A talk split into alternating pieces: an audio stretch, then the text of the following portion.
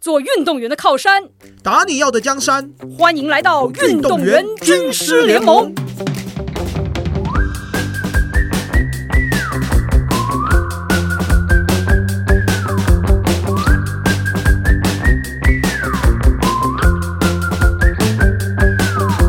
当你搞清楚这个东西哦，你真的凭什么之后，你才可以往下想。OK，那我凭什么可以做到我想要结果？然后我再去想，那我凭什么有这样的一个能力？嗯，你就可以一步一步的往下推。其实这就有点聊到目标设定，但其实这是有关的，因为你先有设设定了自己好的目标之后，你才会去记录这个过程，然后你就慢慢看到这个越来越朝着目标前进嘛。嗯，对，其实它这个是道理是相通的啦，它逻辑也是就是一个一个是一一整套。而且确实啊，透过这个刚刚提到目标设定，当然因为我们那个时候的目标设定可能不一定是数字的，可能就是像。我们自己会想要，就是说设定是全国冠军嘛。嗯，那全国冠军当然就是不一定是说一定是快就可以取胜，因为在比赛当中有一些策略作用或是心理的一个作用嘛。所以在那个阶段呢，其实呃我们在做训练日志的时候，也会就是去看看自己跟过去的同样的训练，我是不是做得更快了。嗯，比如说一个一千公尺的五趟休息六十秒，嗯，我在去年我可能是做。呃，七十六秒，可到今年我可以做到七十四秒，甚至七十二秒。嗯，那我就知道说，在同时间的时候，我是变得更好的。嗯，在发现这个数字有好的提升之后，你会知道说你自己为什么这个数字是提高？你是因为你来自于你的动作呢，还是来自于你的身体更强壮了呢，还是来自于什么东西？其实我觉得这个真的要透过记录，这就是回到一开始说的，你没有记录，你会忘了自己。是因为。你会觉得说这件事情好像变得有点理所当然突破，因为因为多数的人呢可能会觉得说，因为我有努力训练，所以我今天达到了这件事情。但我觉得可以再多一句话，因为我今天有方法的努力训练，所以我达到了现在的自己。嗯，因为觉得是方法上有所不同嘛，所以你在一些训练的负荷啊，或者是激励啊、协调，可能比以往更好，所以你得到了这个结果。是。因为我觉得，就像我们之前在聊提问的这个事情哦，就为什么为什么这个问题很重要，就是 why 是一个非常重要的事情。就包括你为什么做到，为什么没做到，我为什么可以把这个东西拿出来，为什么去年没有，今年有，那个差别是什么，对不对？那很多东西，当你搞清楚了之后，你就更会有这种概念，说啊，我知道什么东西是帮助我的，所以我要留下来。就会开始一开始会刻意为之，但是当你足够长时间的把这个刻意为之视为自己的一部分，就是无意识，它就慢慢变成你的这种下意识就可以做到的事情。而且这个是经过你筛选，你经过你自己检验留下来的东西。那这个东西其实它就会成为一个你持续往前走的一个很好的一个基础，因为你不断的在寻找更好的方法去帮助自己，然后但是你会用你自己的方式去检验，然后这些检验其实就是。在自己的这种尝试跟这种持续的训练过程啊，然后包括有一些相对应的记录表现啊，这种对应下来，哎，你会更加了解自己，这是我要的。又或者说，哎，这个是好像对别人适用，对我好像还好，那为什么不适用？那我再去寻找那个为什么？那也许你会找到调试的方式，又也许发现，哎，是我在体能方面哪一块的激励啊，或是哪一个关节啊，不见得是能够支持我做这个事情。那你也许又可以找到处理那些局部的一些可能性。其实这个我们可以称之为身体知识，因为这个东西是很个人的。就像刚刚文章有提到，可能他适用，我不适用，另外一个人也不适用，嗯，其他人又适用，嗯，那这种身体知识其实就是很个人的，因为透过自己的实证记录，不断的重复操作得到的一个答案，嗯，那你就会知道说，哎，当你在做这些训练的时候，对于我的身体。是有帮助的，所以这个知识是留下来的，嗯，而不是单纯的就忘记了，嗯。所以当你如果没有记录下这些东西的时候，你怎么知道你的身体知识是从何而来？其实这个又让我想到我们前面讲的做选择这件事情。你做选择之前，其实很重要一点，你就是了解自己，对，然后了解你的这些选项嘛，了解环境。那很多时候，这个好的日志，你好的记录，其实就是帮助你更了解自己，知道你走过了什么路，然后自己的反应是什么，然后包括你。把这些所谓你经历的这个事情，或者是环境对应的这种状态，或者是这种所谓的选项，当你全部都留下来的时候，其实回头看，那个就是一个你真的是很独一无二的，就是关于你自己的使用手册，会慢慢的这种形成。对吧？因为因为很多时候，因为每个人的身体其实就是，尤其像运动员的身体，都是一个很精密的、独有的，像一台跑车一样好了，对不对？当你要能够让它的性能充分的发挥，对吧？你要去竞技嘛，所以所以说是跑车，不是只是一般的家常使用的。你有特殊的这种功能的需求，你想要让它有追求一些极致的时候，你就更要搞清楚它哪些事情能做，怎么做是。可以长久的去做，又或是怎么做是容易产生大的消耗。是，那当这些东西你越搞清楚之后，其实对啊，很多时候你有使用手册，你就是可以在一个比较合理的范围之内，更长久的使用它，对不对？怎么样不会那么容易耗电？怎么样可以让它的这种对不对摩擦力减少？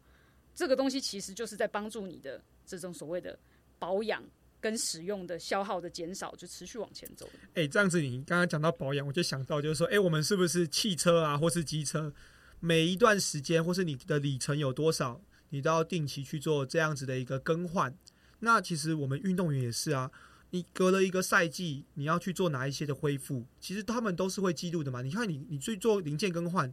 机车行、汽车行，他都会。帮你记录说，哎，你哪一年份什么时候做了什么事情？是。那接下来下一个阶段，你可能什么时候又要再进入到下一个阶段？再再跑多少里要再回来？要再回来一次。我觉得我们运动员在训练的规划上，或是季外的规划，他都把它记录下来，你就可以很清楚的来去帮助自己在每一个阶段的时候去做到，不管是调整。哦，当然，因为有时候也会有一些意外嘛。但是当有意外的时候，你也会只要有方法的去做一些。变动是有效的追踪，其实就是可以帮助你更好的去使用这个这个物件还是什么这个 对你重要的这个载体吧，对吧？因为你要做你要做所以其实我又像文章刚刚说的，我们其实真的就像一台跑车，跑车不可能一年两年都给你开都不用换零件吧，对不对？那如果你没有记录你更换了哪些零件，或是你这台车怎么去操作，因为你一台跑车你乱开乱超它，它也是会很不自然的就爆掉了，对吧？就你刹车你是。每次都很冲的踩，还是就是你是好好顺顺的踩，就是这个技术就会影响到你那个刹车皮的那个耗损。没错，没错，我觉得这个举例非常非常好。所以这个其实可能就蛮有画面的感觉。那其实就是像我们在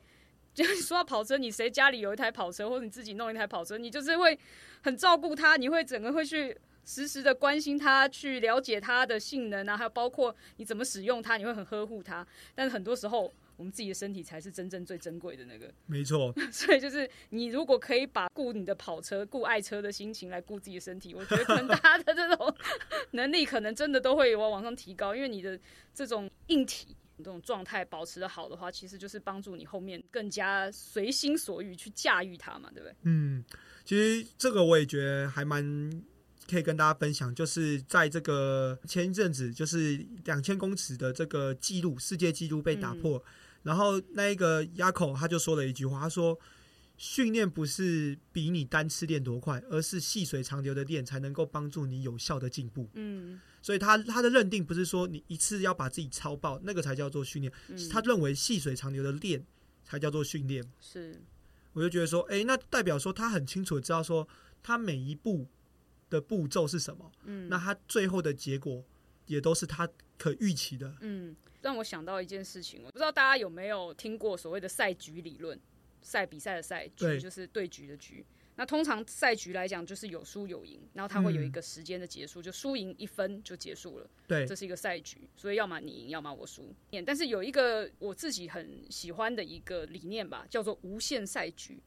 无限赛局是指说。它的这个赛局是没有终点的，就是说你不是最后要拼个输赢、分个高下，而是你可以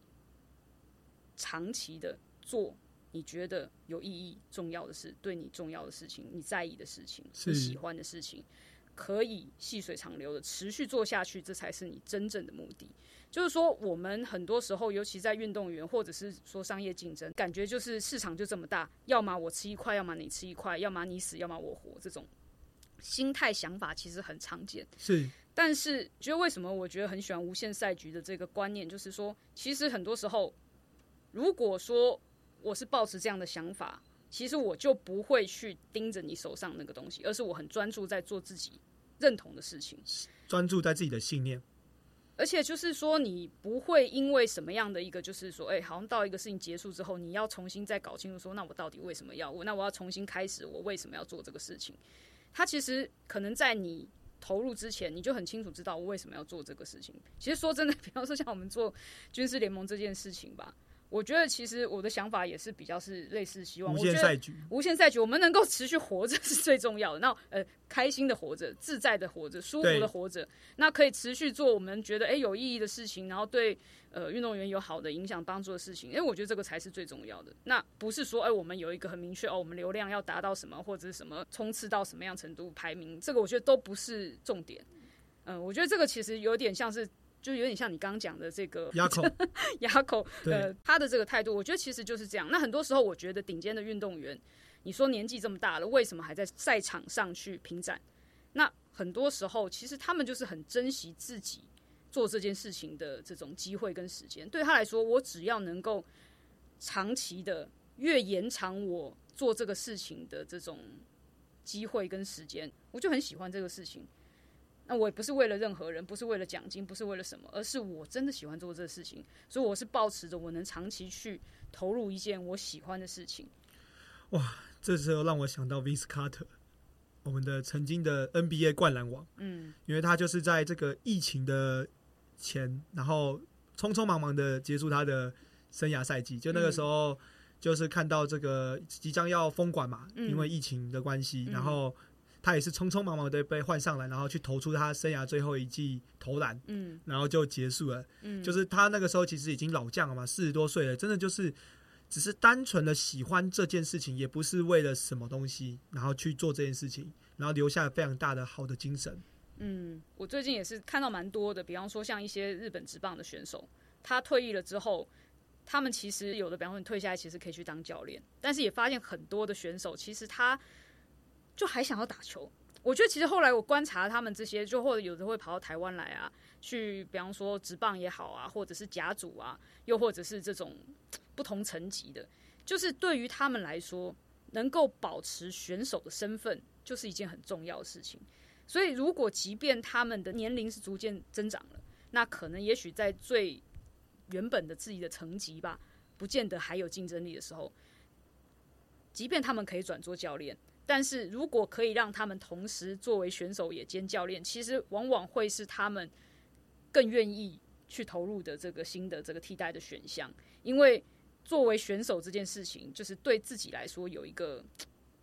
更重要的这个这个意义吧。那这个东西都不是为了别人，都不是任何东西，只是你你你喜欢做这件事情，你可以持续做，那你就用自己的方式享受自己跟，比方说你如果是棒球，你就是你跟棒球之间关系还在延续。那我觉得这个都是一个很好的针对，因为你了解自己，那也把自己所有的选项摊开来，也许你就可以创造出一个你依然，即便你角色转换了，还是一个可以享受这个东西的一个可能性。今天我们跟大家聊的这个训练日志嘛，那也因为训练日志，我把异地训练的一些好的记忆记录下来，帮助我回到台湾的时候，依然可以保持一个好的训练动机。那晚上这边有没有什么想要跟大家分享的？哦，我想要丢你一个问题，哇，突然被丢，就是我想要问你说你，因为你说你异地训练，呃，就是通过训练日志留下来一些好的东西。那我想要问你，现在你能记得，就是印象最深刻，你写过什么话？其实那个时候异地训练的时候，我给我自己最有感受就是用力的吸一口气，然后吐一口气，然后告诉自己我爱跑步。我觉得那因为那个时候可能是因为正好在国外的时候吧，所以你会觉得就是你刚才说美国空气，可是我觉得还是会有那种就是你吸了一口气，然后吐气之后，就是因为旁边好像突然就变安静了，然后说我爱跑步。我现在回到台湾，我做这件事情其实还是会有对应的记忆。那最早那个所谓的吸一口气吐一口气是在什么场景之下发生？怎么会有这样的一个契机让你有这样？就是我突然觉得，因为我们那时候异地训练旁边其实是有山的，然后其实那边那时候在长白山上，嗯然后我就觉得说那边好像有那种灵气，你知道吗？哦，对，然后在长白山上的时候，然后我就眼睛闭起来，吸一口气，吐一口气，然后说这四个字，哇，那个感觉能量就出来了，嗯，然后我就会觉得很专心在跑步，而且我觉得这就是一个自我对话语言的力量，嗯。就是有时候如果遇到一些可能专注度不够的时候，其实用这种语言的对话都能够帮自己找回专注。嗯嗯嗯，而且你搭配了呼吸，所以就帮助你投入到当下嘛，然后呃再有一个、尤其我觉得闭眼睛很重要，因为闭眼睛你那个时候会把感觉放在自己身上，因为你张开眼睛会有不同的视觉刺激嘛。嗯可当你闭上眼睛之后，其实你是回归到自己。回归到自己。我觉得闭眼睛、深吸口、吐吸口，自我对话，这个是我自己的一个方法啦。对，嗯也刚好晚上给我来一个插花提问，我跟大家分享这件事情。所以你那时候把它写下来之后，你就觉得，哎、我回到自己原本训练的地方，学回到学校，我就是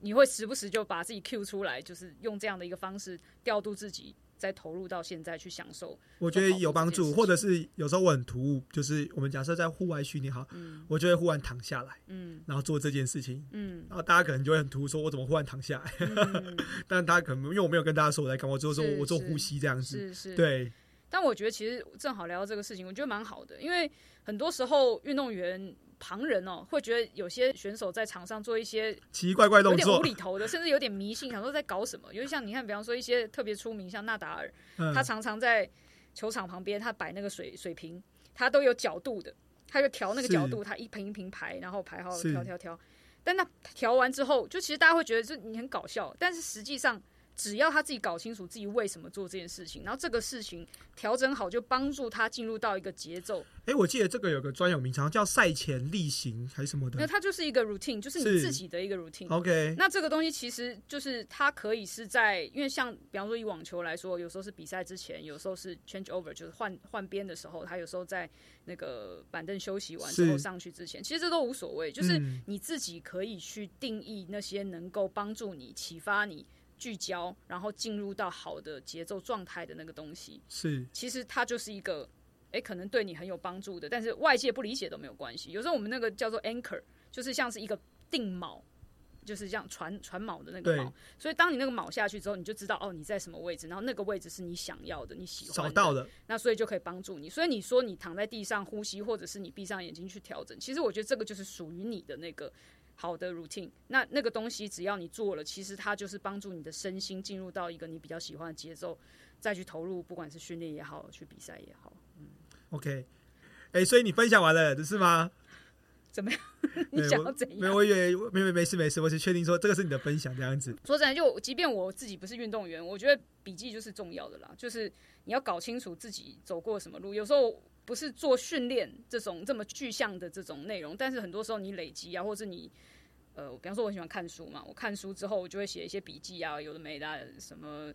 有时候天马行空啊，或者是想到一些 idea 啊，所以想法嘛，就先写下来。然后其实过几年翻，真的都是蛮好玩的。说真的，就会看到一些觉得，哎、曾经的自己当时还说过的话，写下的字，就想过一些想法，我觉得很多时候是想法，因为有些事情你不见得会去做，不见得会落实到行动。那又或者是有些想法，你在试着要去解决一些问题，那那个问题有些不是你自己，有些是大环境的。是那你在寻找解决问题的这种方式、可能性、切入的角度。